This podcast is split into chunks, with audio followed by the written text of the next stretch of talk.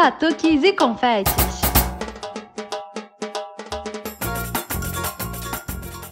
Olá, pessoas! Aqui é a Nath Fischer do Batuques e Confetes. Oi, gente, aqui é a Gabi Moreira e nós chegamos ao nosso 24 episódio. A Nath já tá no clima do nosso episódio, não é, Nath? Então, Gabi, ó, no balanço dessa batucada eu vou, vou pro bangaiai, ah, eu vou. Bom, e hoje a gente já está no clima de Natal e nós vamos ter um programa com o Rodrigo Maranhão, que é vocalista do Banga La Fumenga, não é, Nath? Isso mesmo, Gabi. Hoje a gente está recebendo aqui no programa o Rodrigo Maranhão, que é uma das figuras chaves né, do renascimento do carnaval de rua do Rio. E o Rodrigo está no Banga desde o nascimento do Banga, né? Bom, gente, e a gente, antes da nossa entrevista, nós temos um outro pedido de casamento nosso desenrolando serpentino. Vocês estão escutando esse cachorro no fundo? Vocês lembram da história lá dos 101 Dálmatas que o Eduardo Stalin contou pra gente? Então, o Eduardo fez a ponte com o Milton e o Milton vai contar pra gente sobre esse pedido de casamento. Fala aí, Milton! Desenrolando serpentina. Toda minha vida. Sim. Procurei. Hoje sou feliz. Com você que é tudo que eu sonhei. Ah, eu te amo. Ah, eu te amo, meu amor. Olá pessoal do Desenrolando a Serpentina, aqui é o Milton von Serhausen e eu tô aqui hoje a convite do meu amigo Eduardo Stalin, o grande Duduzão, para contar uma história minha com o Banga La Fumenga. Bem, é, o Banga, a minha relação com o Banga é muito maior do que o carnaval, do que a música, né? É, é até um pouco brega falar, mas não tem problema, porque eu também sou é, membro fundador do Fogo e Paixão, Bloco Brega. Mas o Banga, é, ele marcou a minha vida, ele faz parte da minha vida. E isso porque eu conheci a minha esposa lá. E hoje nós estamos casados, já há alguns anos, e nossa filha tem seis anos de idade, e, e elas são simplesmente a minha vida. Então o Banga foi muito importante por causa disso. E a história que eu queria contar aqui é, é, foi como eu pedi a Amanda em casamento, a minha esposa. A gente fazia oficina do Bangala Fumenga juntos. Nós dois é, estávamos aprendendo surdo de primeira. Então nós dois tocamos surdo de primeira. E aí disso a gente surgiu até um apelido carinhoso para o casal, que a gente virou casal de primeira. É, então a gente se conheceu na, na oficina do Banga. A gente teve uma amizade durante alguns anos, junto com todo o pessoal da bateria.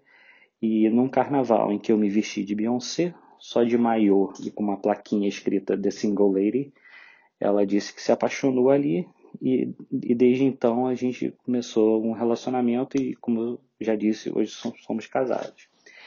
E eu, o meu pedido de casamento para ela foi num show do Banga La Fumenga. É, na, os, sauda, os saudosos shows do Banga na Fundição Progresso, no palco São Sebastião. Eu tive o Rodrigo Maranhão e toda a bateria do Banga como os meus cúmplices. E, e eu pedi ela em casamento no, no meio do show. E foi engraçado porque eu, eu convidei todo mundo para ir para o show, né? Os amigos dela, familiares dela, meus amigos, meus familiares. E, teve, e tiveram algumas histórias engraçadas no dia desse pedido. Uma delas foi essa mesmo, que ela, é, ela ficou abismada, né? Que todo mundo que a gente conhecia praticamente estava indo naquele show. E ela assim, nossa, que coincidência, né? Eu falando, é verdade, o universo conspirou hoje. É, outra, outra coisa muito engraçada é tipo a reação dela quando o Maranhão interrompe o show e, e me chama no palco. É, tem um vídeo dela, o pessoal tava filmando ela já e ela tipo ela fica com uma cara muito muito surpresa. E algumas histórias engraçadas, né? Eu, eu tava muito nervoso porque eu ia pedir ela em casamento, obviamente. E aí um dos amigos nossos, o Xande, que é inclusive presidente do Bloco Fogo e Paixão, ele foi vestido, ele foi com uma cartola, né? Uma cartola, é, um chapéu.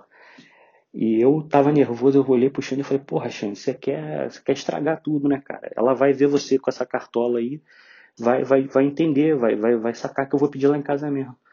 Aí o Xande, cara, Milton, relaxa, você tá nervoso.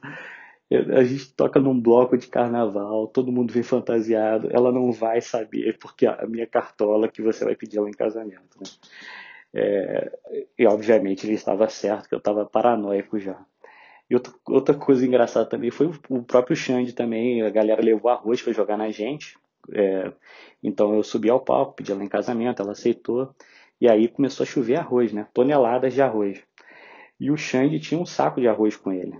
E, e na hora que ele foi jogar arroz na gente, ele sem querer jogou o saco de arroz. Então tem um vídeo também da Amanda descendo do palco e de repente ela toma uma sacada de arroz na cabeça porque o Xande jogou esse arroz nela, né? E o último fato curioso do nosso pedido de casamento é que a gente sempre ia para a fundição, né, lá para Lapa, de carro para tocar e depois sair para casa, voltar para casa de carro. E nesse dia especificamente, eu não sei porquê, ela cismou que queria ir de ônibus para a Fundição Progresso e voltar de táxi. E aí, vocês imaginam o meu desespero, né? De ir com uma aliança de ouro no bolso, pegar um ônibus para ir para Lapa de noite e andar pela Lapa de madrugada, é, com uma aliança de, de ouro no bolso. Então, mas graças a Deus, eu, eu não sei o que, que houve, mas eu consegui convencê-la aí de carro e foi tudo bem. E é isso. É, foi uma noite muito legal, obviamente. É, deu tudo certo, eu, fui, eu, fiquei muito nervoso, eu quase não falei direito, mas ela aceitou o pedido de casamento. Nós estamos juntos até hoje, temos uma filha linda, Gabriela, e, e tudo isso é um pouco fruto do Banga. Então, o Banga, o Banga La Fumenga realmente é muito especial para a gente. É, Obrigado aí pelo convite de vocês. Um abraço a todos. Fiquem com Deus. Tchau, tchau. Gabi, eu vou te falar que eu nem sei se eu quero casar um dia, mas eu só caso se for assim, para ser pedido em casamento no meio do bloco que eu gosto.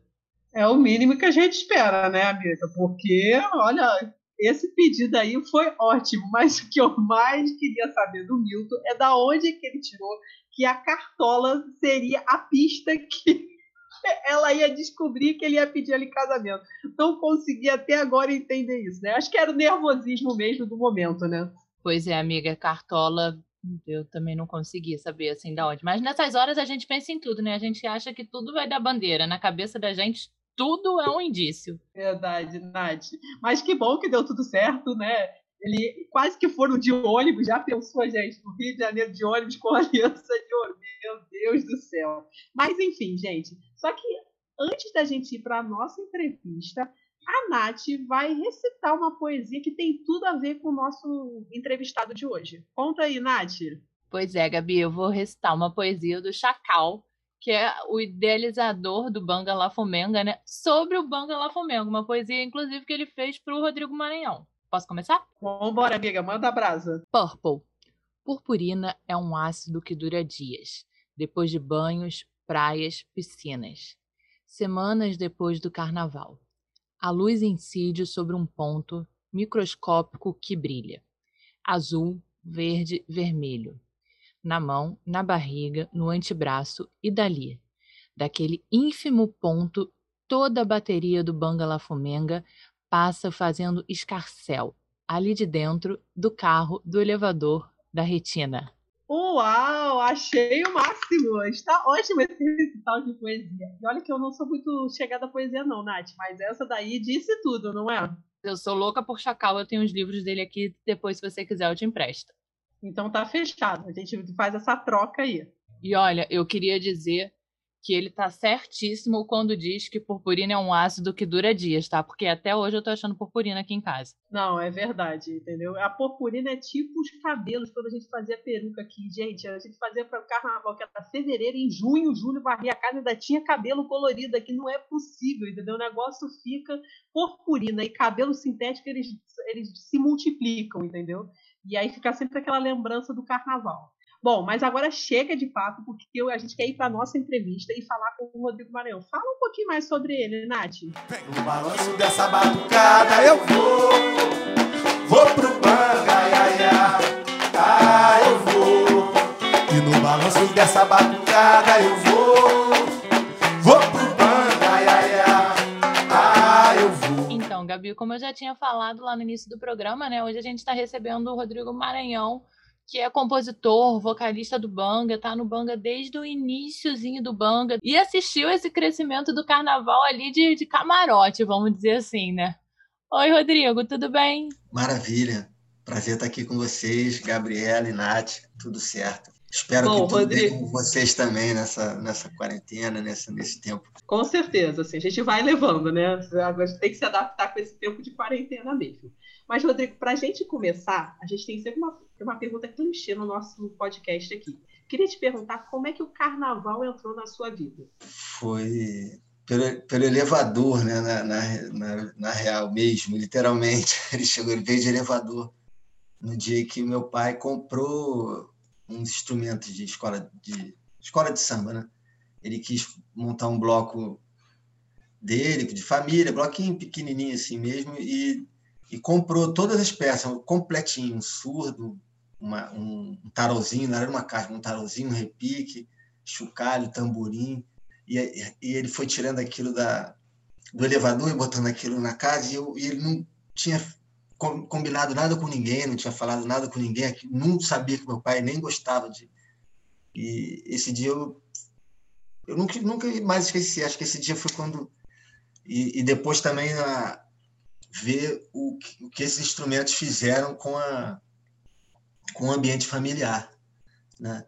como, é, como eram boas as festas, que quando o pessoal começou a brincar de tocar, e ninguém sabia tocar, basicamente, né? mas o fato de, de ter essa brincadeira e, de- e- enfim, eu, eu achei isso assim, pô, ó, aqui tem um tesouro. Então acho que foi foi por aí. Depois é que virou profissão e tal, mas veio mesmo de, de- dessa dessa coisa de opa, achei um achei uma parada. Nessa coisa, quando a gente é criança, é muito forte, né? Eu te- Meu pai tinha um bloco também com os amigos, quando eu nasci já não tinha mais o bloco, mas os instrumentos todos ficaram com ele, só saíam do, do, do armário, assim, literalmente no Réveillon, que ele juntava com outros amigos para tocar. Mas, assim, a minha primeira lembrança é essa, eu tenho umas fotos, assim, de fralda batendo numa caixa que parecia um surdo, né, no meu tamanho.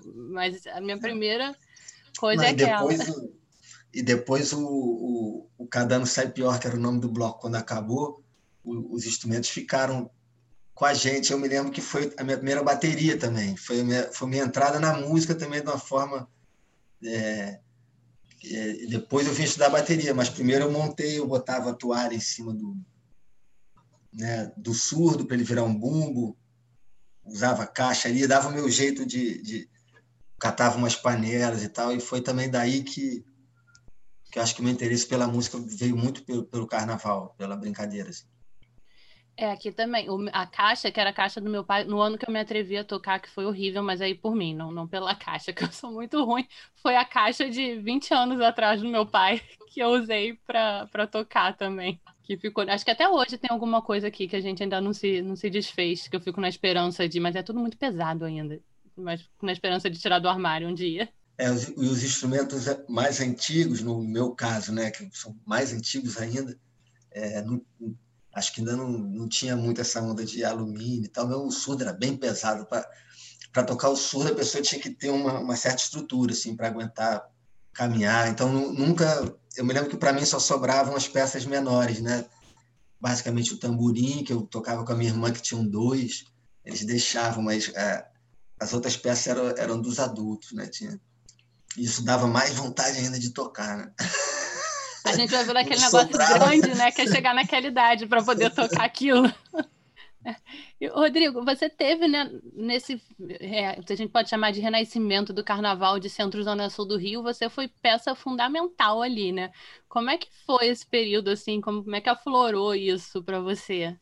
Ah, eu- eu acho que eu fiz parte de um de, um, de uma época assim bem estavam todos o- os ingredientes ali sabe para que aquilo acontecesse eu acho que a gente só ocupou né a gente vinha de uma lenta é, reabertura e reocupação da, da, da rua não que ela nunca assim tenha deixado de estar ocupada né isso também a gente não inventou nada nunca quero colocar nada por aí. A gente chegou já num, num ambiente que tinham blocos com muito tempo e, e, resistindo, e por causa deles a gente, a gente pôde nascer. Né? Então, só para já deixar isso, isso, isso bem pontuado.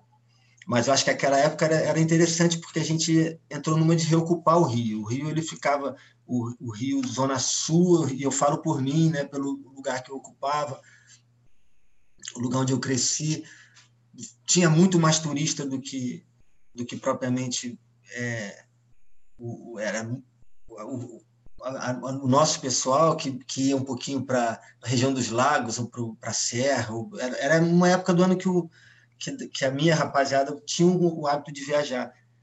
E, e quando a gente começou o um movimento com o Bang, o um movimento com essa coisa do carnaval, a gente entrou numa de ficar no Rio, é, é, por, uma, por uma questão de, de ocupar a cidade ali no carnaval e, e, e desmistificar um pouco isso também do carnaval que para a gente tinha ficado restrito a Sapucaí e a, e a bailes né, de clube e tal, e televisão, ficava passando na televisão os bailes e aquela uma coisa muito estereotipada do carnaval. E, e, a gente resolveu fazer carnaval mesmo de rua, assim. A, a, gente e mais muita gente, né? Então eu só fiz parte do, do, do de uma época assim muito propícia para que isso acontecesse e que surgiu uma rapaziada muito afim de ocupar esse espaço e alguns encontros muito importantes assim para mim ter, ter, encontrado com o Celso, né? O Celso Alvim foi fundamental com o Sidon, com tantas outras pessoas, com o Dudu Fuentes, com é, enfim, e, e, ter vivido tudo que a gente viveu junto ali, né, com o Banga, com, né, com, com, com, nossa, com a invenção do Banga, com o Chacal, né, ter, ter convivido com, com toda a rapaziada do CEP 20 mil também, que foi quem quem ficou botando uma pilha da gente fazer carnaval, que era uma galera que tinha essa onda, vamos fazer a gente, vamos inventar, vamos, vamos arriscar, vamos, vamos ocupar esse espaço alternativo que o Banga sempre ocupou, né?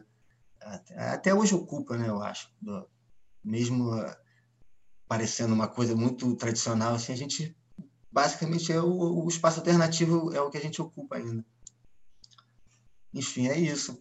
E, e eu acho que foi isso, foi um, muita coisa reunida e, e, e mudou muito de lá para cá, né? O Carnaval, assim, ter vivido isso e ter presenciado toda essa mudança também para mim foi muito é, aprendi muito também e é isso. continuo tentando aprender a fazer carnaval. É, né? Você faz muito bem, não, não é puxa-saco, juro. Essa, o, o, Banga também né, mudou muito. Né? Eu lembro a primeira vez que eu fui no Banga ali no, no na Jardim Botânico, hoje já no, no aterro. Como é que foi essa mudança dentro de vocês, assim, né? É, Ocupar esses né? espaços? É. É, o Bang é uma, uma, uma epopeia, né? A, a história do, dos desfiles, assim, da, até chegar no aterro. E, você pegou uma época que a gente ainda andava, né? Que eu tenho muita saudade do, da época que a gente conseguia andar e, e no aterro a gente tentou andar, mas a gente ficou meio perdido de andar no aterro, porque não são muitas as, as referências ali e a gente para fazer o som também com o trio elétrico na terra é muito difícil. E a gente acabou que hoje a gente desfila parado. Mas você estava falando do, dessa coisa da, da mudança, né, cara? A gente passou por, muita, por muitas fases, eu acho, né? De, de, não só de mudança no carnaval, como, como de descobertas musicais durante o ano, que o Banga se transformou em tanta coisa também esse tempo, né? A gente tem se você pega o único disco que o Banga tem, assim, no, o Barraco Dourado, que está lá, e o Vira-Lata também, você vê que tem é, uma pegada de banda, né? Que é um, é um tem uma onda de, de, uma invenção musical, assim, sempre, né? E, e, e, por isso vem mudando muito, que no início era uma coisa é, muito mais é, de, de, de, se colocar né, e, de, e de colocar os ritmos brasileiros, é, e não só o samba, mas vários outros ritmos brasileiros dentro do Carnaval do Rio. Isso foi uma, uma sacada do Celcinho, uma onda que a gente embarcou assim, muito de, de, e de achar esse repertório guerreiro assim, que, que, que poderia é, casar bonito. Acho que isso foi um trabalho muito bacana que a gente fez assim, no, é, carnaval assim de todos os desfiles que eu já fiz, né? E o Banga tá sempre nessa busca, né? E o Banga tem uma coisa bacana que eu acho que é o, o aquelas músicas que a gente fica fazendo para a gente mesmo. Todo bloco é assim, né? Tem... e que são as músicas que a bateria. É... a gente está para lançar um disco, ele já está quase todo gravado. Na, na verdade, ele já está pronto. É aquelas coisas de bloco que tudo demora muito, né? Porque é, é sempre muita gente envolvida, é sempre é, quase quase não é a prioridade absoluta de, de ninguém, né? Também é uma, é uma ao mesmo tempo uma coisa essencial na vida de todo mundo. Então, bloco é demais, né? a gente está aqui falando de uma cachaça, né? Que, que a gente vive, quem, quem gosta, assim, e, e, vive um tempo dentro de bloco, assim. E tem os momentos ruins também, bloco. Tô aqui para querer também vender uma...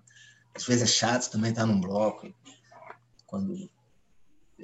Momentos, né, de cada um, né? E, e eu venho procuro no carnaval eu procuro isso, assim, procuro Tô falando muito, gente. Não, fala mesmo. Não, eu tô falando que eu, eu, procuro me divertir, assim. Acho que esse que é o do final das contas, né? E tentar e, e artisticamente também você não ser é, omisso, assim, você não, não, se acomodar. Você tem, tem muito medo também, assim, tem, é, é, é muito fácil também se acomodar um carnaval com bloco e deixar e se e virar um, um escravo do seu próprio desfile, das suas próprias dessas próprias conquistas, né? Do, do, e é muito difícil. Para o Banga é muito difícil. O último desfile, a PM disse que foram 500 mil pessoas. Isso isso não existe para o Banga, assim, não, não é real, assim, em termos de, de ah, todo mundo conhece a música, quando toca a, música do Banga, todo mundo sabe, toca, ah, é, o Banga não, não é, é um, assim, é, é muito tempo fazendo carnaval, domingo de carnaval ali naquele lugar. As pessoas vão para o Furdunço, para aquele evento, né? E, e, é um pouco assustador também, sabe? Para quem está ali no meio daquela, daquela bolha ali, da, da bateria, e tem que. E, então, é, quando o carnaval cresce assim, você não. não você, eu estaria mentindo se eu falasse que você não perde um pouquinho do, do, do seu do seu experimentalismo, né? Que sempre foi uma uma marca assim muito forte, assim. Isso, embora a gente tente sempre colocar, né? E, e mesclar, mas quando o carnaval, como o caso do Banga, assim, que ficou no Rio, né?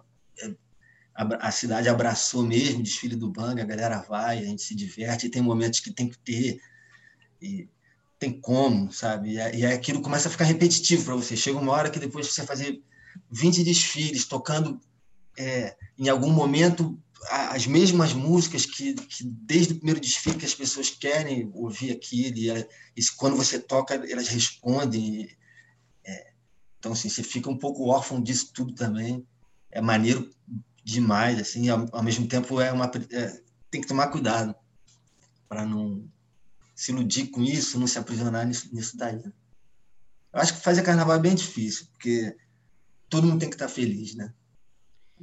O público que está ali e, e, os artistas, né? a galera, a bateria, que não pode se repetir, que não pode parar, né? É, acho isso. Acho que esse é o, esse é um pouco bando.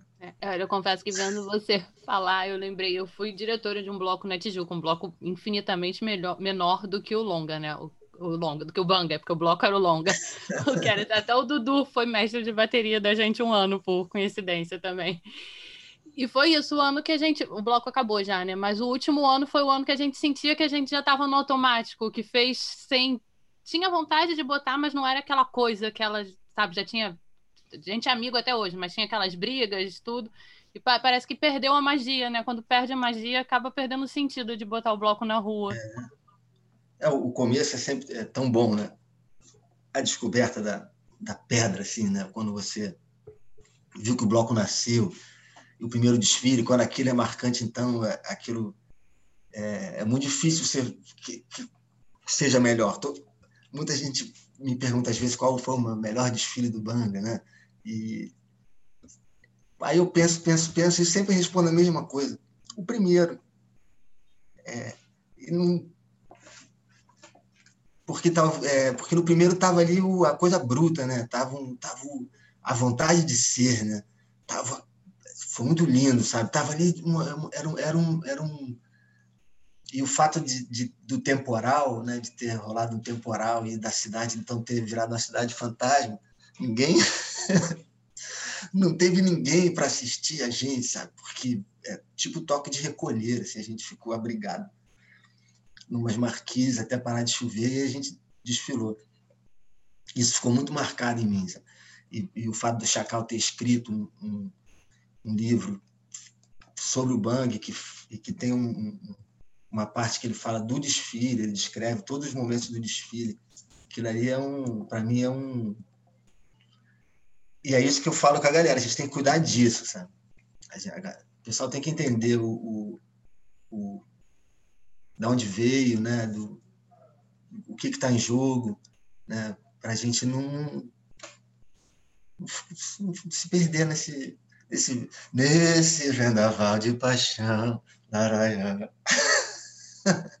Você falou do livro do Chacal antes da gente começar. Eu estava falando com a Gabi, não do livro, mas numa poesia do pro Banga que tem da, da antologia dele, que a gente vai começar a entrevista com ela até. É, ele é o, ele é o, ele foi a faísca, né? Na real, o Chacal, ele, ele foi a faísca dessa, de tudo que, que, que rolou ali em 98, né? Que foi, um- 96 começou um, um, um- movimento, né? Aqui na, na nossa área, né? Que eu falo, eu nem quero falar do Rio, Rio é tão grande, né? O Rio Grande Rio, então eu falo assim da, de onde eu cresci. assim você já via aparecer né, o Rio Maracatu e o Boitatá em 96, que já era um sopro assim, de, de ocupação assim, da, da nossa galera, da nossa geração ali, que, que, é, se metendo a fazer carnaval e, e se colocando para fazer carnaval. E o Chacal, ele ele estava ali, saca, ele, ele queria. Ele estava com aquela coisa assim, da poesia o samba, ele queria juntar, ele falava comigo, ele ia no samba que eu tinha no, no Planetário da Gávea ali, naquela. num- numa noite que tinha nossa ali, era segunda-feira, a gente fazia um samba ali, que era um furdunço muito bacana. E ele ia, e o Urian, que era um professor também da, da, da PUC, que, que já no- nos deixou e que era, aquilo era demais, sabe? Era, era um encontro assim, a gente, a, gente aprendia tanta coisa ali. E a gente começando a fazer samba, ah, eu, eu começando a tocar cavaco, na real, né? E, e louco pelo samba, totalmente apaixonado pelo samba.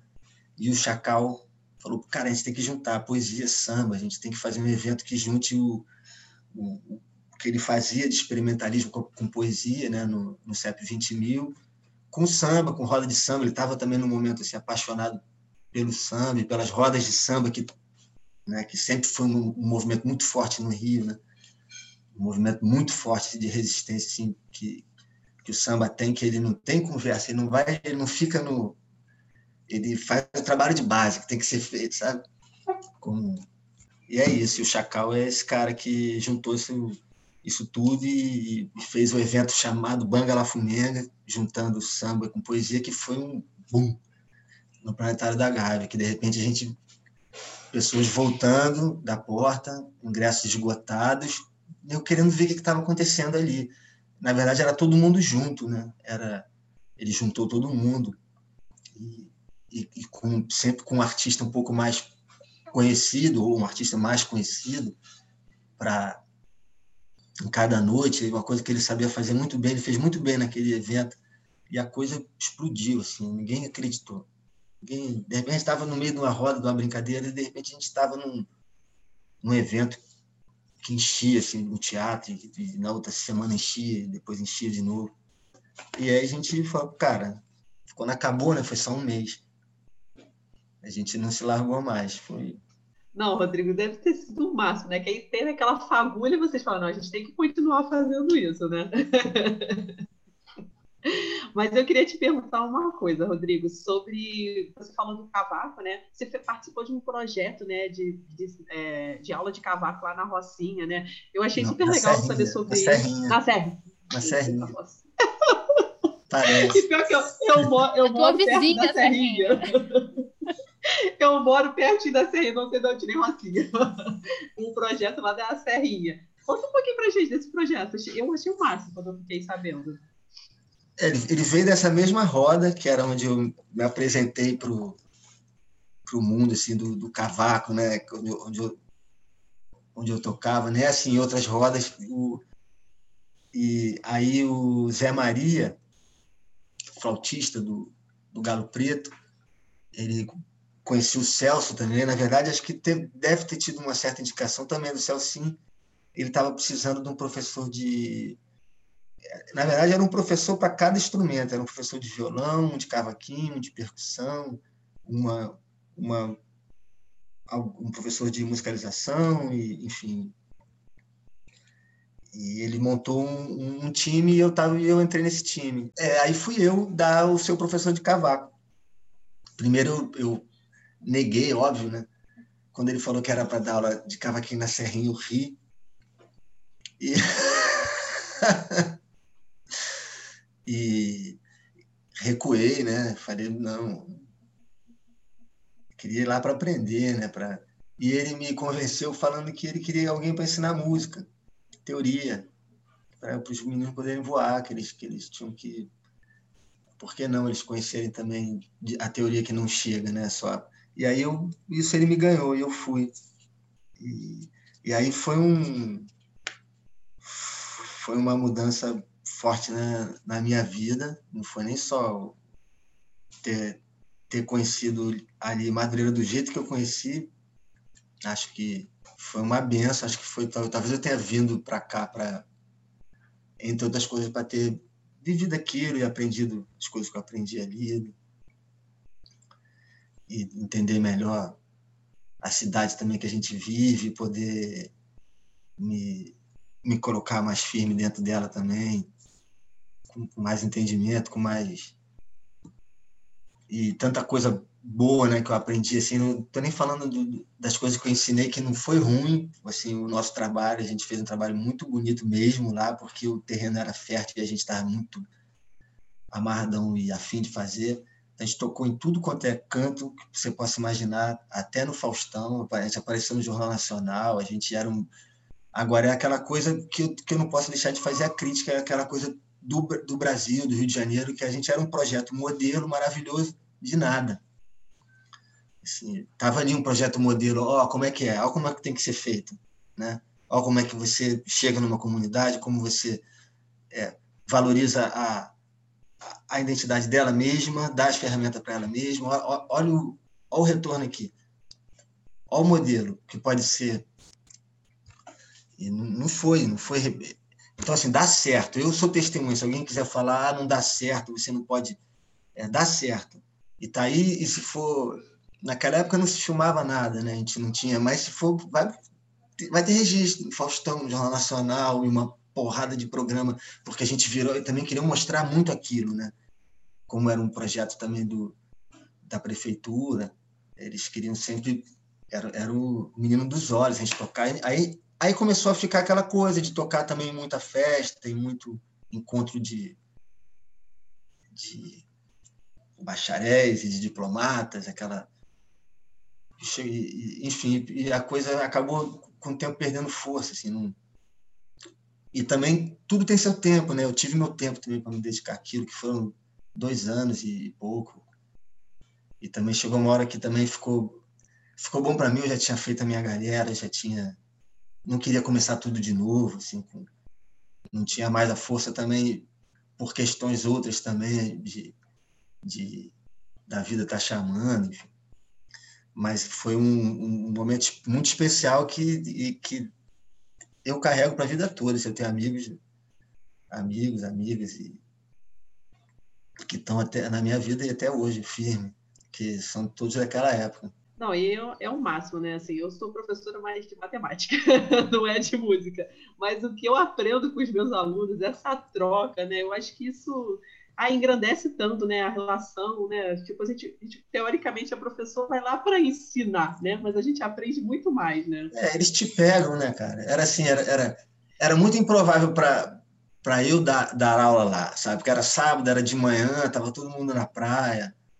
Eu tinha, um- eu tinha minha vida, eu era né? Eu era atleta, jogava basquete, eu tinha. é, Enfim, era, era, era uma. Tinham, tinham, tinham várias questões um pouco improváveis, assim, para eu. E tá, tudo. Naquela época eu até tinha parado já de jogar basquete, estava jogando futebol de várzea no, no Rio. É, eu tinha discutido do basquete, que no basquete eu cheguei a ser profissional. Aí parei, fiquei um tempo assim. é, é, fui fazer faculdade de jornalismo, tal, mas no fundo eu era músico. Mas, Rodrigo, outra coisa que você também falou foi sobre a questão do repertório do Banga, né? Que o Banga não só toca a música de outras pessoas, né? Vocês têm músicas próprias, né? Como é que é, é trabalhado esse repertório, essas músicas, né? Tem até a música, né? Aquela sempre tem céu azul do que vocês que tem lá do Banga, né? Que é maravilhosa, né? Do Matheus. Isso. A gente entrevistou Matheus ele já. É isso que eu acho que é o que é o que é o, o que eu fico feliz que eu vejo que a gente consegue de alguma forma ainda trazer um pouco do, das ideias do Banga quando nasceu, né?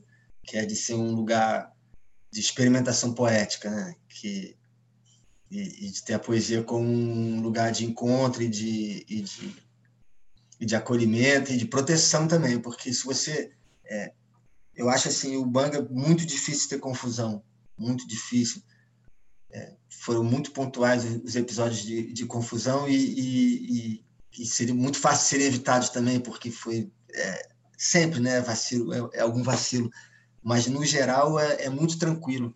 E eu acho que essa coisa de, de você também ser, ou tentar ser poético, né, tentar fazer um carnaval bonito, tentar entregar uma coisa bonita para o público, né, e não né, que a gente trabalhou o ano inteiro, que a gente está muito afim de, de entregar, isso volta, sabe? Eu acho que isso volta para quem para quem gosta de, de ver o bang, para quem já, já se é, se emociona com a gente também nos, nos, desfiles, né?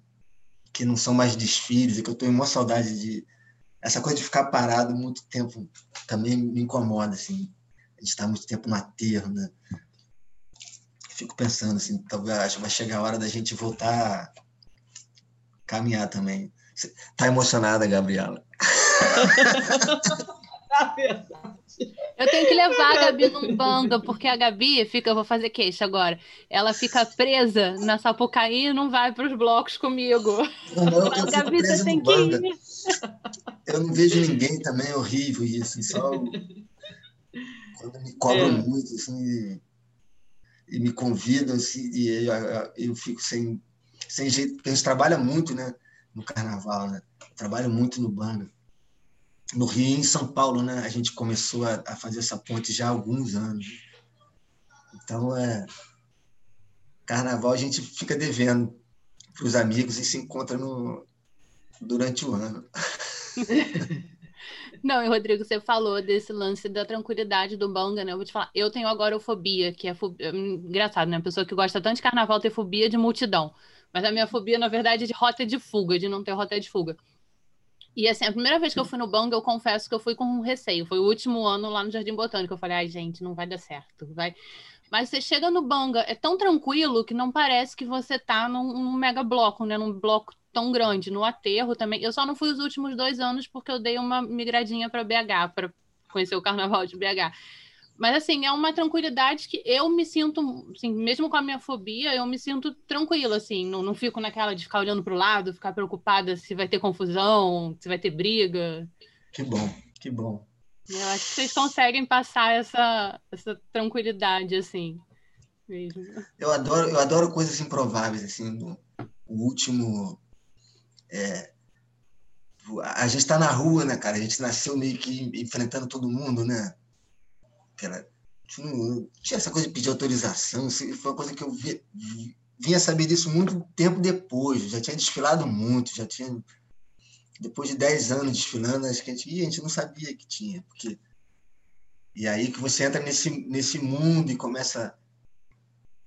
E, e, e no último ano, aquela coisa de, de do final, tava, tava eu e tava o, o responsável pela segurança, que era um, o PM, a gente se, se, se abraçando e, e, se parabenizando por, pelo evento e ele agradecendo que ó, e ele falou e, e um pouco disso que a gente está falando e que eu não nem gosto de ficar falando muito porque parece que né mas ele falou assim, cara, eu não sei, não sei agora se teve alguma coisa, mas teve um registro, uma, teve uma confusão. Vocês estão de parabéns pelo trabalho de vocês. Uma pessoa que eu não conheço, que nunca vi, que, que tem que que está numa, numa, numa posição que, muito, que muitos momentos é a pessoa que eu critico, né? né? por conta de, de, do que virou a PM para o cidadão do, do Rio. E, e o carnaval te, te proporciona também esse, esse momento. Agora que a Gabriela vai chorar mesmo com, essa, com esse depoimento. Desculpa, é que eu não estou conseguindo não, não brincar com isso. Porque eu sei que vocês não estão vendo que é um podcast, né? Não é assim? É, é isso mesmo. Mas ela está passando colírio, não para de passar um colírio ali. E toda hora eu acho que ela está emocionada. Não, mas uma coisa que você falou, da, na verdade, eu tô com, a minha vista tá toda problemática hoje. Aí eu botando colírio, aí tem que ficar chorando para ver se melhora. Não, mas eu ia te falar uma coisa. Você falou esse negócio da PM, né? É, eu sou mais do carnaval das escolas de samba, né? E aí eu desfilo em várias, sabe, Rodrigo? Eu perco um pouco a linha. E aí eu, uma das escolas que eu desfilo é a Paraíso do Tuiuti, que fica ali em São Cristóvão, né?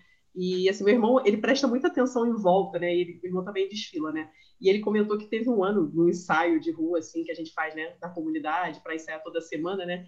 Que a gente passou em frente ao carro da PM, né? Cara, os PMs assim se acabando tudo, entendeu? Então, assim, eu entendi exatamente o que você falou, né? A gente fala da PM, tudo, mas assim, tem uma pessoa ali, né? Então, tipo, acho que toca de um jeito às vezes a pessoa, né? Até a pessoa tem uma festa, né, que é nossa, né, que é de todo mundo, que, que, que toca nele também, sabe? Isso é um tesouro, cara, sabe? Isso é pra gente. É por isso que eu, eu tento tratar com, com carinho, assim, no pouco que cabe a mim fazer né, nessa festa imensa, né? O pedacinho que me cabe de, de dela, assim, que, que o Banga tem a, a função dele, a gente tenta fazer com maior calma e, e, e tentando prezar sei lá, cara, não sei falar não, cara. A gente faz carnaval há muito tempo, né? Então é óbvio que tem certas coisas que você não pode fazer, que é muito que, que não precisa, sabe? É, por exemplo, é, e todo mundo faz, eu vejo muita gente fazer é, futebol. Domingo, eu vou. Para que eu vou fazer isso no aterro do Flamengo, no meio de um, de um ambiente daquele que a gente está em comunhão total, eu vou lançar uma bomba relógio que, que só quem, quem é fanático de futebol e carioca sabe que é. Então não precisa, sabe? Então tem, eu acho que com, com 20 anos, aí pode falar, ah, eu estou censurando, sei lá, não, eu tô, sei lá, sei lá que eu estou fazendo, eu, eu não acho legal, né?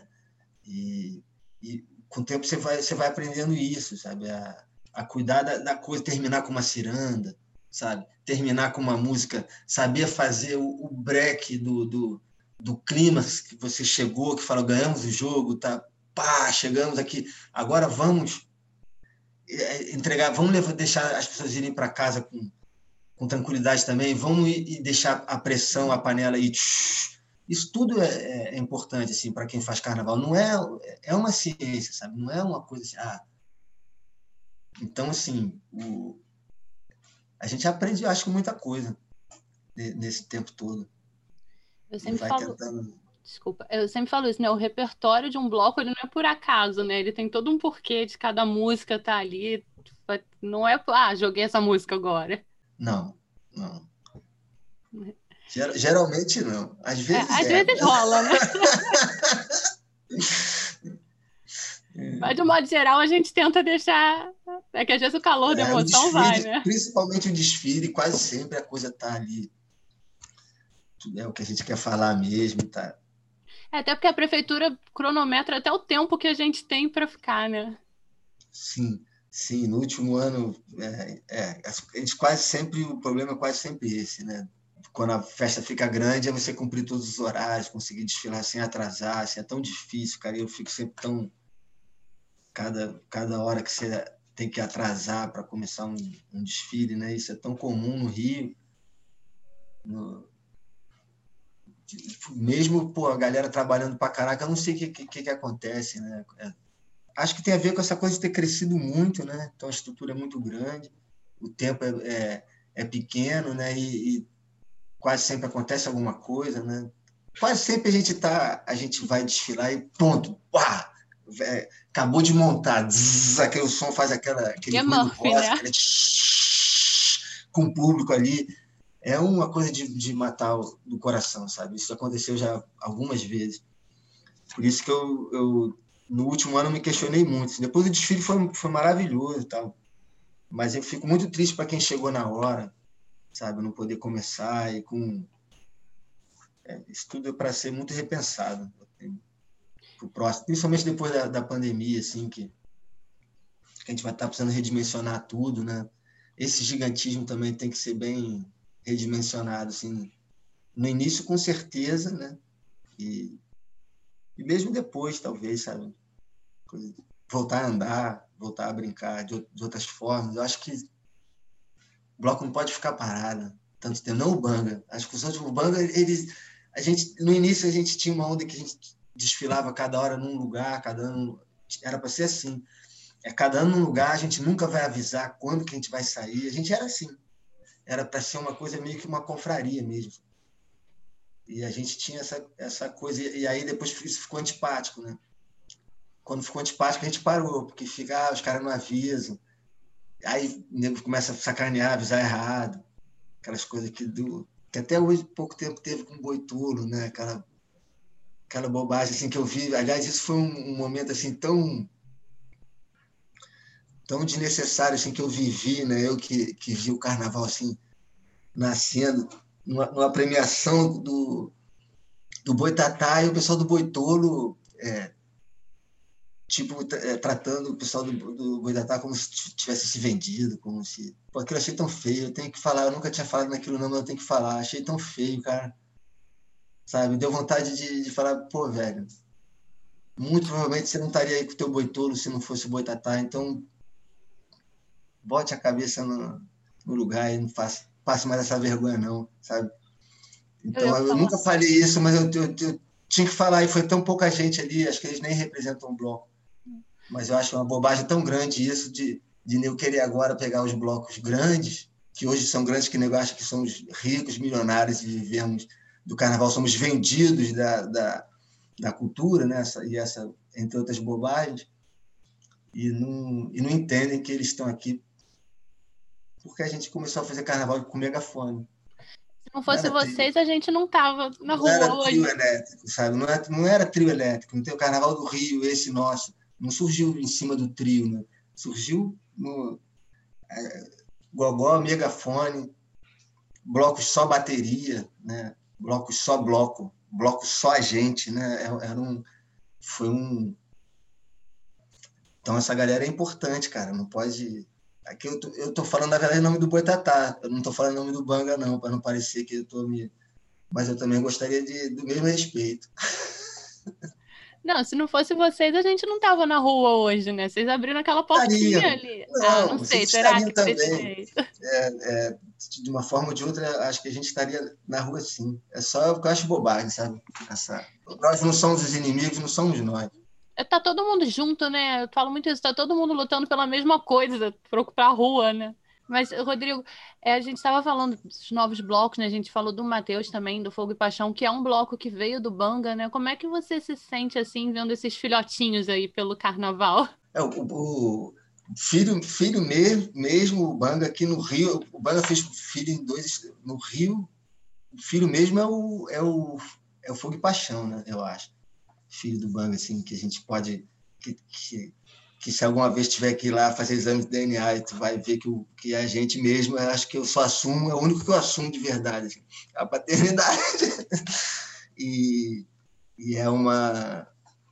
E é do cacete, assim, porque eles, eles não tinham esses. o- por tudo que eu falei do Banga, né? E do que o Banga precisava fazer e precisa fazer, é, tinha um espaço que não podia ser ocupado ali dentro do Banga, né?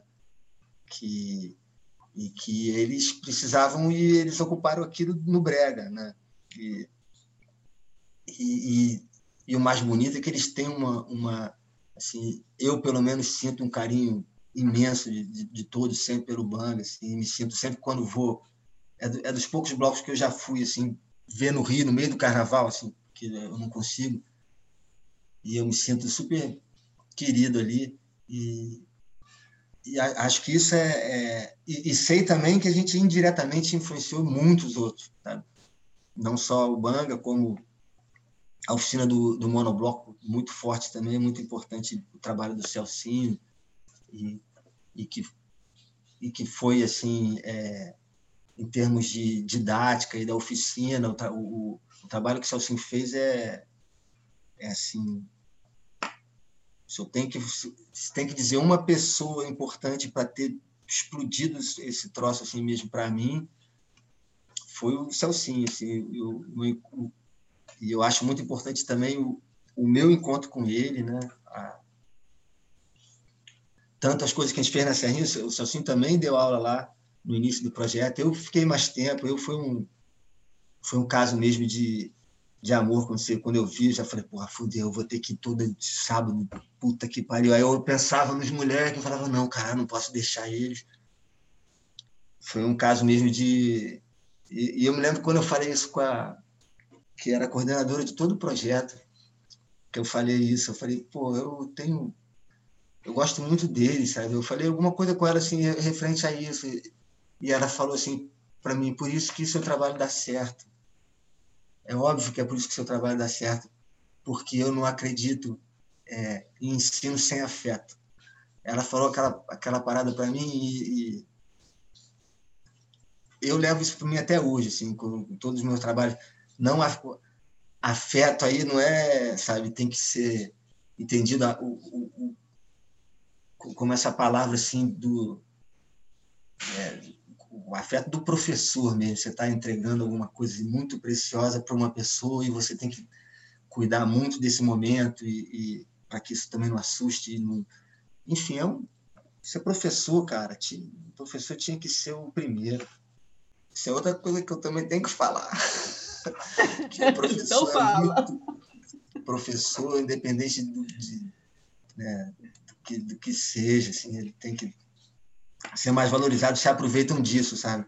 As pessoas se aproveitam desse afeto e desse carinho que o professor tem e às vezes ele segura cada roubada e a gente se vê segurando cada roubada no, no meio de, de, de, enfim, de cada confusão, porque a gente está lá por causa do, dos alunos, cara.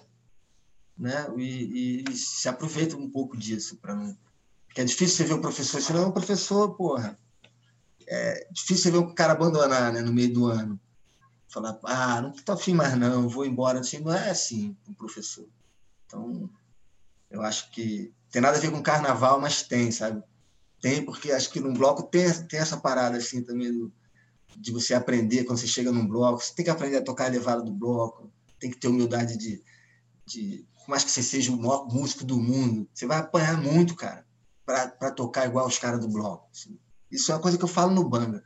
Você pode ser o que for, o gênio da, chega, vai ter que chegar passando por todos os caminhos, cara, aprender a tocar tudo devagar, senão não adianta. Senão o nosso, o nosso aluno vai estar ensinando ele e corrigindo ele no meio do desfile, entendeu? porque ele vai estar errando. É, acho que um bloco é isso, esse respeito ao, ao que o bloco é, a, a onda do bloco, o que, que o bloco quer fazer. É isso. E cada bloco, e o bacana é isso, cada bloco tem uma, uma uma função, assim, sabe? Uma função em todo, todos os aspectos. Eu acho disse isso. tudo. disse tudo. Realmente é questão de afeto ensinar.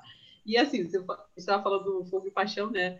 É, é, o bloco que eu, a Nath sempre me puxa para ir no Fogo e Paixão, assim, sabe? É, eu sempre sou muito mais envolvida com escola de samba, mas eu dou meu jeito para ir no desfile do, do Fogo e Paixão, né? É divertido. E, assim, ah, é demais. A gente esse ano foi, fez até fantasia coletiva. A gente foi das quatro estações. foi ideia da Nath. E aí foi muito legal, assim. E eu acho que essa troca, né? A gente até recebeu um programa anterior, né? O Eduardo Starling, né? E ele comentou, né? Que os filhões, eles acabam se conhecendo, né? Que se conheceram no banco. Essa troca, né? Duduzão.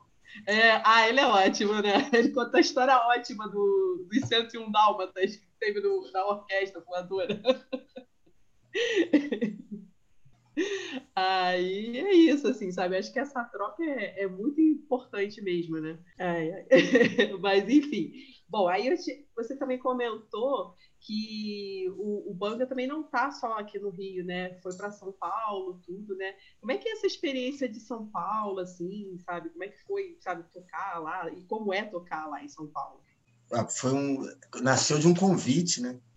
De, um, de, um, de uma galera que estava saindo do mundo corporativo, que estava traba, trabalhando, ou vinham trabalhando a vida toda até então no, empresas grandes, né? corporações grandes, e entraram numa de trabalhar com, com outra coisa. Eles tinham lá um, um, o conceito deles, de trabalhar com alegria, de se chama oficina de alegria, né? Eles eles queriam trabalhar com coisas que que, que ajudassem as pessoas, enfim, lógico que, que eles são vieram do mundo corporativo, eles têm uma visão também financeira de, de tudo, até uma visão financeira de que você tem que investir um pouquinho no começo para que a coisa possa, né? E é só por isso que a gente conseguiu estar em São Paulo hoje.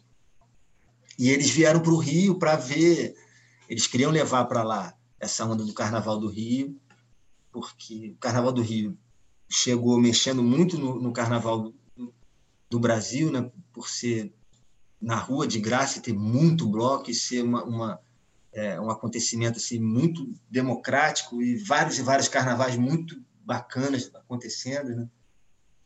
E eles vieram é, catar, eles queriam levar para lá um bloco e eles segundo eles, foram um monte de bloco e escolheram o Banga. E aí marcaram uma reunião perguntando se a gente tinha interesse de levar a oficina, que a gente já tinha uma oficina muito bem estruturada aqui no, no Rio. Eles queriam levar para lá.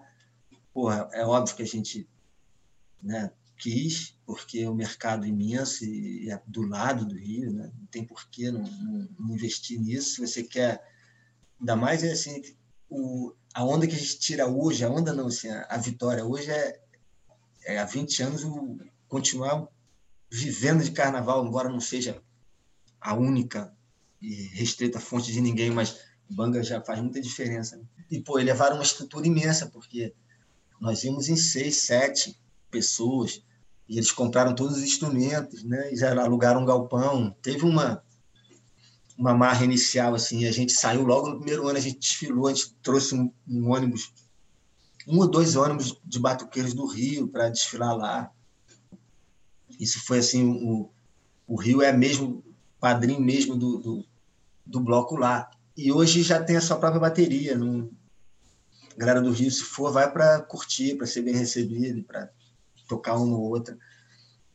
E, eles foram esses caras que acreditaram nisso e fizeram a gente acreditar, né? Eu eu costumo falar muito aqui em casa, assim, eu fico sempre muito impressionado quando eu vou para lá, assim, a diferença, porque aqui no Rio é tudo muito amador no melhor sentido. Não estou falando assim, ah, é amador, porque não estou falando dessa babaquice não de querer criticar o Rio. Eu estou falando assim, foi mesmo uma descoberta. É, é, de outro jeito. A relação com, com o carnaval, a relação que eu tenho com a cidade é totalmente diferente. E com o carnaval, e em São Paulo, em São Paulo a gente chegou como um, um, um, já um, produto né, pronto, uma, uma coisa que, que, que, ficou anos e anos é, é, se preparando para chegar naquele momento e já chegamos pronto com uma superestrutura. Então, é, eu fico impressionado às vezes chegar em São Paulo, sabe, ver o bang e ver e ver o, as festas, as coisas que acontecem lá quando você junta isso, o, o, o nosso que foi uma junção muito bacana assim, tem o do, eu me lembro na coisa do contrato deles assinando no dia que a gente foi. A gente já assinou, claro, vários contratos, mas aí tinha um contrato para assinar que era um contrato mais nosso. E aí eu brinquei com o Alan, falei assim, pô, velho, esse tipo de contrato eu vou te falar que eu nunca, nunca assinei, não. Não, mas eu, não, cara, a gente está aqui, estamos aqui trabalhando. Eu olho no teu olho, eu confio em você para caraca, a gente, a gente tem um trabalho super bonito aqui. Eu vou assinar o quê contigo? Eu digo que tu vacilar muito comigo, assim, um, com contrato ou sem contrato, mas enfim, ele, achava, ele achava aquilo meio uma loucura na cabeça dele, nunca aquilo. É, é óbvio que, que, que, a gente tem os nossos, os nossos contratos, as nossas coisas, mas eu, eu relaxei muito essa questão lá. de, desse tipo de entra entra a nossa relação, né? E aprendi muito também em termos de eu não sabia nem o que, que significava entrega. A gente sempre tinha patrocínio, uma relação. Aliás, isso é outra coisa. A gente já está muito tempo falando, mas não, também só para fechar, já que a gente está falando de carnaval. É, a gente vem de uma relação que não é tão bacana com o patrocínio. Né? É um patrocínio que chega, com todo respeito, a gente nunca vamos falar mal do patrocinador, a gente sempre vai agradecer, mas é um, é um o jeito que o patrocínio chega no, no bloco é, é, é, porra, é sacanagem, sabe? A gente não tem direito nenhum a nada a, e, e, ainda tem um medo absurdo das multas que os patrocínios que a gente possa vir arrumar vão receber da prefeitura. É um terror, sabe? Assim, isso é a idade da pedra. Isso é uma coisa que eu preciso falar aqui. Então, por, como é que você vai sobreviver? um bloco. É, é para a gente nunca ganhar dinheiro. É para o artista nunca é, ter algum tipo de realmente de empoderamento dentro do carnaval, né? O máximo que, gente, que, que, eles puderem controlar a nossa festa, eles vão controlar. Então, eu não, eu não posso deixar de, de, falar isso também. E eu não sabia nem o que, que era entrega, porque eu estava acostumado com esse tipo de, de patrocínio do Carnaval do Rio, que chega pronto né, o, o, grande patrocínio mesmo, ele chega pronto, é esse. Ah, mas eu não, ah, não quero. Não... E aí? Um dia eu fiz isso. Um dia eu fui tão maluco que eu fiz isso. Eles ofereceram uma, uma migalha, falaram, não. Ah, então eu falei, o quê? Eu não vou desfilar. Não vou pagar do bolso para desfilar, não vou fazer um desfile. E a gente blefou. Né?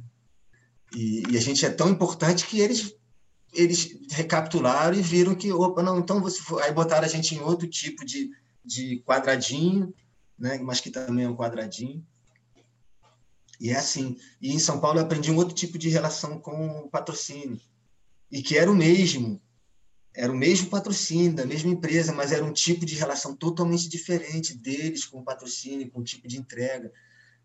Como assim entrega? Olha só, eu não sabia o que era entrega você tem um patrocínio, você tem que entregar o patrocínio dele, né? Você tem que vender aquela, você tem que agradecer, fazer o seu bloco se mostrar agradecido a, a, aquela ajuda. Assim. Eu sabia disso que tinha, mas eu tô agradecido ao quê, cara? Só botar aí esse monte de estão vendendo cerveja aí para caraca.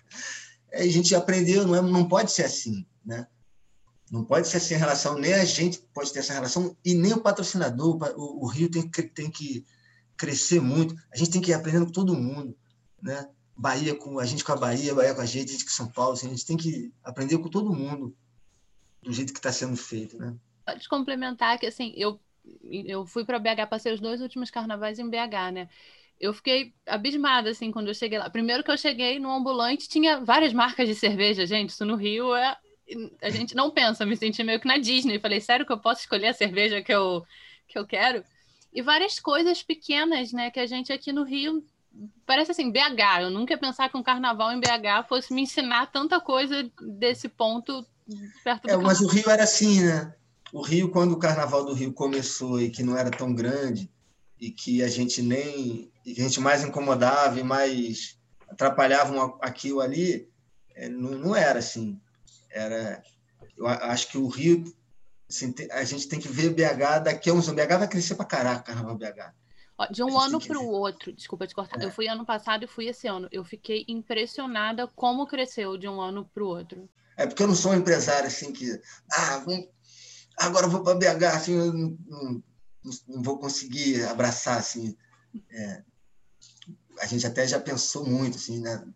Mas é tão. Rio São Paulo já é um. E, e, e já é tão difícil de, de deixar forte, né? Que eu sempre falo com, com a rapaziada, não deixa quieto, deixa. É muito, né? Mas BH, BH eu tenho muita noção assim de como o carnaval é, tem ainda a crescer em, em vários lugares, sabe? E, em outros também você vê a coisa já cresceu a, ao, ao, máximo, né? E tem uma tendência de talvez não, não, não crescer tanto ou diminuir, né? Eu, eu, eu acho que o carnaval, carnaval é isso, né? Carnaval ele ele é meio que um. Porque depois que ele cresce muito também, aí a gente não quer mais, né? É, foi o que Aí- me fez procurar, assim, um outro carnaval para ver qual era, né? Eu passo pré-carnaval no Rio, aí cheguei no carnaval, falei, acho que tá muito cheio, vou, vou ver qual é ali do carnaval de BH, que estão falando tanto dele, ver qual é a dele. É, e, e se eu fosse um- uma pessoa que pudesse viajar, eu faria isso, sim, passaria carnaval em vários lugares. Assim, pra... e, embora no Rio, se você for malandro, tem sempre um bloquinho nascendo, né? tem sempre um- uma galera começando alguma coisa, tem sempre uma coisa genial acontecendo. Tem a Praça da sabe? Harmonia ali escondida durante o Tem carnaval. sempre, cara, tem sempre alguma coisinha que depois eu fico sabendo, eu vejo os vídeos e falo, caraca, que lindo o que os caras fizeram. É, é coisa da sorte no seu pere- peregrinar pela- pelo Rio. Às vezes você tropeça num bloco que é mais interessante do que o bloco grande que você tava antes. Exato. Para você, principalmente, às vezes, né, aquele, aquilo é, te, te bate mais, né? Carnaval é isso, cara. Carnaval é... E eu acho que, que é isso também, voltando àquele assunto, a gente não tem que ficar falando mal um do outro, né? A gente tem que seguir fazendo a, a festa e tentando é, ser, ser a gente mesmo, só. É, não, não- e, e a gente não precisa, sabe, ter... não Precisa ter guerra, sabe? A guerra do milhão, sempre me incomodei também. Outra parada Hoje eu tô, hoje eu tô assim, também tem que falar essa parada. Guerra do milhão, né? A gente chegou na guerra do milhão, ia começar a inflar os números, né? ir para a guerra do milhão, que é isso, que é aquilo, é 500 mil, banco, 500 mil. Não tem 500 mil, cara, a gente não tem esse tamanho. É, se tem, caralho, alguma coisa até. Porque se, como é que. é, A gente tem que fazer de um jeito que, que, que, esse- que isso se espraie também. E, e o, é, porque a gente fica ali pequenininha do caralho, cara. A gente fica assim, é, é emocionante pra gente, sabe? Mas a gente às vezes olha assim e fala, caramba, que a coisa cresceu num ponto assim que até pra gente, é, a gente olha e fala, que- como assim? É, porque é a coisa que vai se construindo durante muitos anos, as pessoas passam a, a associar o carnaval, ao domingo de carnaval, àquele horário da manhã, ao AT, né? Tem um e você vai ganhando uma importância também na, na divulgação, né? Que seu bloco vai ficando grande. Então chega uma hora que quando você vê domingo de carnaval, destaque, banga lá fumendo, no tudo quanto é canto, é conquista isso do cacete, né, cara? Mas ao mesmo tempo isso é uma puta responsa e, e, e para esses blocos do Rio que, que gostam da de enfim, tem, que- tem que ter peito para segurar a mandinga, para seguir na galhofa mesmo, de, de fazer o carnaval que a gente quer, sabe? Isso é o. Agora é, o- é a sinuca de bico aí, de, de todo bloco grande, para mim é essa. Ou vai ficar se repetindo todo ano, vai ter 500 mil, 700 mil, 1 milhão, 2 milhões. Pô, é esse o carnaval que a gente quer? Será? É a briga do milhão? Eu faço essa, esse questionamento. Assim, vamos, ou é um ah, um grande circuito de blocos e uma coisa, a cidade toda enfeitada, e, e é bar disparado pela cidade inteira, é teatro, é música, é cinema, é a porra toda ocupada. Ou é isso? É. Né? Essa é a minha reflexão. E eu e eu, e eu tô falando isso e eu, do bloco está ficando gigante, né? Mas eu tô, isso me incomoda também, porque isso não é real. Essa multidão não está o ano inteiro com banga, sabendo o que está acontecendo com banga. Não é, não é essa torcida, a gente não tem essa torcida. É quando a gente chega na final que a galera vem, meio que. é, né? Mas eu acho que é um questionamento, assim, para a gente fazer da nossa festa. Não, Retiro, você falou, e para a gente encerrar, né, porque esse papo tá muito bom, mas para a gente encerrar, eu queria te perguntar: você está falando de tamanho, como é que vai ser, ocupar toda a cidade, e o próximo carnaval? Você já pensou como é que vai ser o próximo carnaval? Porque tá todo mundo em casa, quer dizer, até a maioria está em casa, aquela coisa assim, a energia do carnaval está sendo acumulada. Quando for carnaval mesmo, eu acho que assim, os blocos, sei lá, vão crescer mais ainda, né? Mais gente na rua, tudo. O que, que você acha desse próximo carnaval? Você já parou para pensar nisso? É, Primeiro, eu tenho um pouco de medo do, da gente avançar o sinal, né? porque eu acho que as pessoas com certeza vão vão estar com uma onda de catarse, porque tá tá há muito tempo que quem não sabia que gostava tanto de carnaval vai descobrir agora, né? Se tiver que ficar e que Então, eu acho que primeiro, a minha preocupação primeira, cara, eu vou te falar, é, é, é ficar quieto, é escutar a ciência. Não, os blocos grandes, então, eles não têm o direito de desfilar. Na minha opinião, estou dando a minha opinião.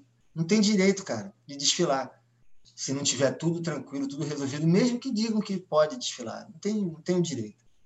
E eu vou ficar esperando, mesmo que seja ruim, por, por um lado, para a gente, eu vou esperar. Acho que a função do bloco agora é esperar. A gente tem mantido contato com toda a bateria, é, de alguma forma. E estamos estudando a volta de, das oficinas aqui no Rio também com, com todo cuidado. Né? Teve um ensaio de começar em São Paulo, mas a gente já está quase voltando atrás, optando mesmo pelo modelo online por enquanto. E para mim a hora é isso, cara. Eu não tô eu ainda não tô um entusiasta, não, sabe? Eu tô um. Cara, vamos aprender a viver assim. Vamos. Também não. Né? E, e o carnaval preenche a, nossa vida de tant, tantas outras formas, e a gente ter um bloco na, na, na pandemia tão bom também, porque a gente, de alguma forma, se salva e toma até umas cervejas, às vezes, depois da oficina, assim, de, o pessoal fica no Zoom, assim, trocando ideia, como se a gente ainda estivesse se encontrando, né? Então, é seguir com, com essa calma, respirando, se, se mantendo bloco. Né? Isso é difícil também, porque às vezes você não encontra a forma de se manter em atividade, né? Mas é o, é o que eu estou tentando fazer, tentar me manter, me manter com, dentro do bang assim, tentar ajudar o bang a ficar forte e passar por isso. E aí voltar quando tiver que voltar, tiver tranquilo, tá? e já com outra. Aí já é outra coisa, né? Já é outro mundo, cara. Aí a gente não sabe, aí eu sei lá o que, que vai acontecer, que que gente, sobre o que, que a gente vai querer falar. Sei lá. Tá, eu te Acho que é hora de ficar quieto. Acho que é hora de ficar quieto. Acho que agora é hora de ficar quieto, né? Eu não sei falar nada por falar, então eu escuto. Escutar a ciência agora, galera. Agora é, é isso, parar de falar bobagem, evitar falar bobagem, evitar repetir bobagem, replicar bobagem. Acho que a hora é essa. Ouvir, ficar quieto no canto, ajudar, às vezes a, a, quem pode, né? O máximo de ficar quieto, ficar quieto é isso que a gente pode fazer. E enquanto bloco de carnaval grande, ficar também quieto.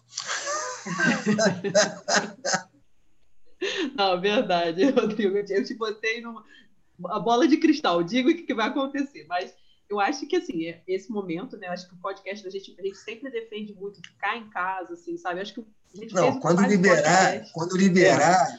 quando o juiz liberar, porque assim, eu não estou nesse momento ainda, eu não estou nem entrando nesse modo aceleração para quando liberar, esse modo euforia, liberou, sabe? E poder soltar, desamarrar essa coisa que está todo mundo tendo que amarrar aqui dentro, né? De não vai ter se acalma, vive com menos, ah, respira devagar. Faz aquele né? yoga. Eu, eu acho, a hora, a hora é essa, cara. Né? Aproveita para né? ficar com quem tem filho, ficar mais com os filhos. Trabalhar em casa, ver outra forma de, de arrumar, ganhar dinheiro. É isso. Rodrigo, queria te agradecer. Foi ótimo esse papo. E esse, o nosso, a gente termina o programa deixando o espaço livre para você fazer algum jabá, dar algum recado. Assim, o momento é seu. Ah, eu queria agradecer pelo papo. É sempre bom falar.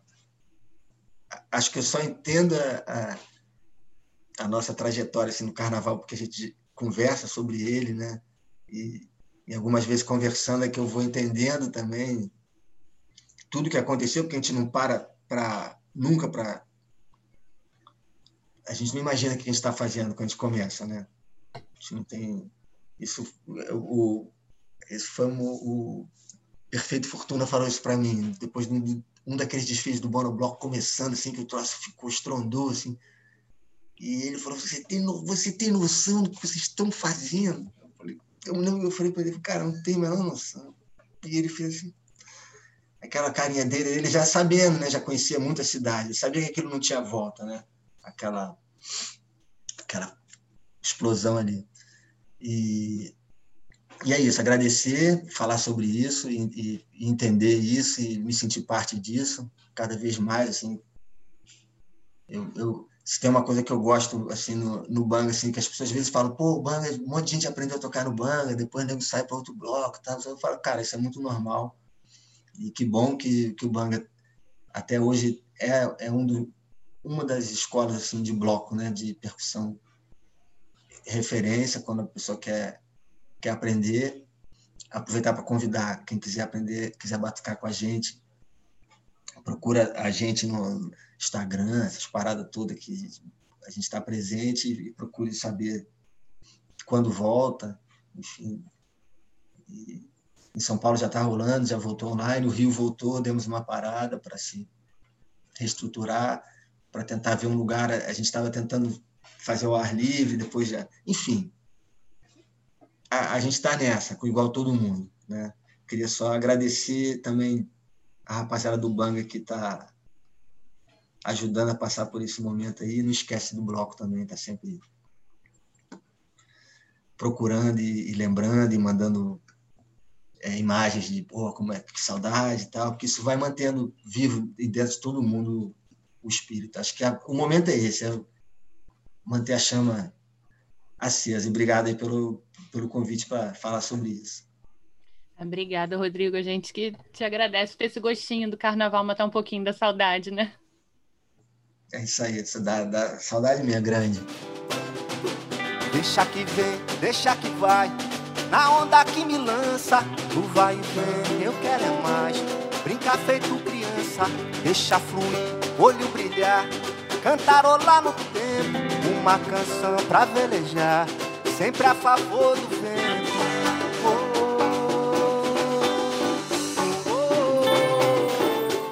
Gabi, vamos botar nas nossas metas de 2021 uma oficina, hein? E galera, vocês também que estão nessa vibe de começar o ano novo, assim, com um projeto novo, dá uma olhada lá nas redes sociais do Banga, hein? Tá fechado por mim, Nath. Então, ano que vem, vamos virar batuqueiras também, não é isso? Exatamente, Gabi. E por falar em carnaval, né? Ano que vem, 2022, a gente não sabe, mas essa semana foi cheia de novidade aí, né? Bom, Nath, no mundo das escolas de samba aconteceu o sorteio da Ordem dos Desfiles da antiga Série A. Aí você vai me perguntar por que a antiga Série A? Porque a Série A mudou o nome para a Série Ouro. Já aconteceu algumas outras vezes a mudança de nome das divisões do Carnaval Carioca. Então, na Série A já teve essa mudança de nome e saiu a ordem para o próximo Carnaval, que a gente não sabe muito bem, né? Estamos dependentes de uma vacina. Bom, Nath, no grupo especial a gente já tem todos os enredos definidos. A Mangueira foi a última a definir o enredo, né? Ela vai falar sobre o delegado, sobre o Jamelão e, para a gente não esquecer da história do Milton, do Desenrolando Serpentina, e sobre o Cartola também. Então, a todas as escolas do grupo especial já têm enredo definido. Agora, o que, que a gente está esperando? A vacina chegar para a gente curtir o próximo carnaval, não é? Ai, amiga, mas vai chegar. Olha, eu vou te falar, eu já tive o Covid, mas a gente não sabe quanto tempo dura essa imunidade, né? Eu durmo e acordo todo dia pensando nessa vacina. Não sei se você também. Verdade, Nath. Eu acordo, é a primeira coisa que eu penso assim, será que nós já temos uma previsão da vacina? Será que já tem data certa para essa vacina? Porque, olha, o que eu mais quero é tomar essa vacina, Nath. Eu também, Gabi. E olha, a gente está encerrando esse programa, né? Sem antes desejar um Natal ótimo para vocês, maravilhoso, cheio de coisas boas, com isolamento, gente. Vamos fazer um Natal aqui pelo Zoom, um Natal distante, para ano que vem tá todo mundo aglomeradinho junto no Natal. Mas semana que vem a gente volta também na terça-feira, porque é ano novo. E o que, que a gente tem aí de bom na semana que vem, Gabi? Bom, gente, na semana que vem o nosso programa também vai ao ar terça-feira. Mas, gente, olha só, vamos aproveitar o conselho da Nath e passar o Natal distante. Eu sei que é chato, tudo vai ver a família. Gente, dá para fazer ligação pelo, fazer uma reunião pelo Zoom, dá para fazer uma ligação de vídeo. Então vamos manter o distanciamento. E no ano que vem a gente aglomera bastante. Natal e Ano Novo, acho que do ano que vem, gente, com vacinado vai ser todo, a gente vai emendar uma semana na outra, entendeu? Então, só para a gente lembrar que na semana que vem, que vai ao ar terça-feira, a gente vai receber o Antônio Vieira, que é ilustrador e já fez algumas ilustrações voltadas para o Carnaval das Escolas de Samba, como a logo do Carnaval da Unida Tijuca de 2021. Já fez ilustração também de bate-bolas. Acho que vai ser um papo super interessante. E a gente eu queria encerrar desejando um feliz Natal para todo mundo e esperando vocês na semana que vem. Tchau, gente. Gabi, só vou te falar uma coisa, não fala mais em emendar com essas coisas não, porque a gente falava tanto de emendar o Natal com o Carnaval e olha o que aconteceu. Deixa quieto, cada data com seu cada um. Verdade, Nath. Esse ano foi, um, foi um, uma emenda geral. Mas é isso, gente. A gente volta na semana que vem, na terça-feira também, com o programa de especial de fim de ano, né? Que tá super legal também. Um beijão, Feliz Natal! Salve, rapaziada! Arruma leve das paixões que vem de dentro. Tu vem chegando pra brincar no meu quintal. No teu cavalo feito pro cabelo ao vento. O sol clarando nossas roupas no varal. Vem! Tu vem!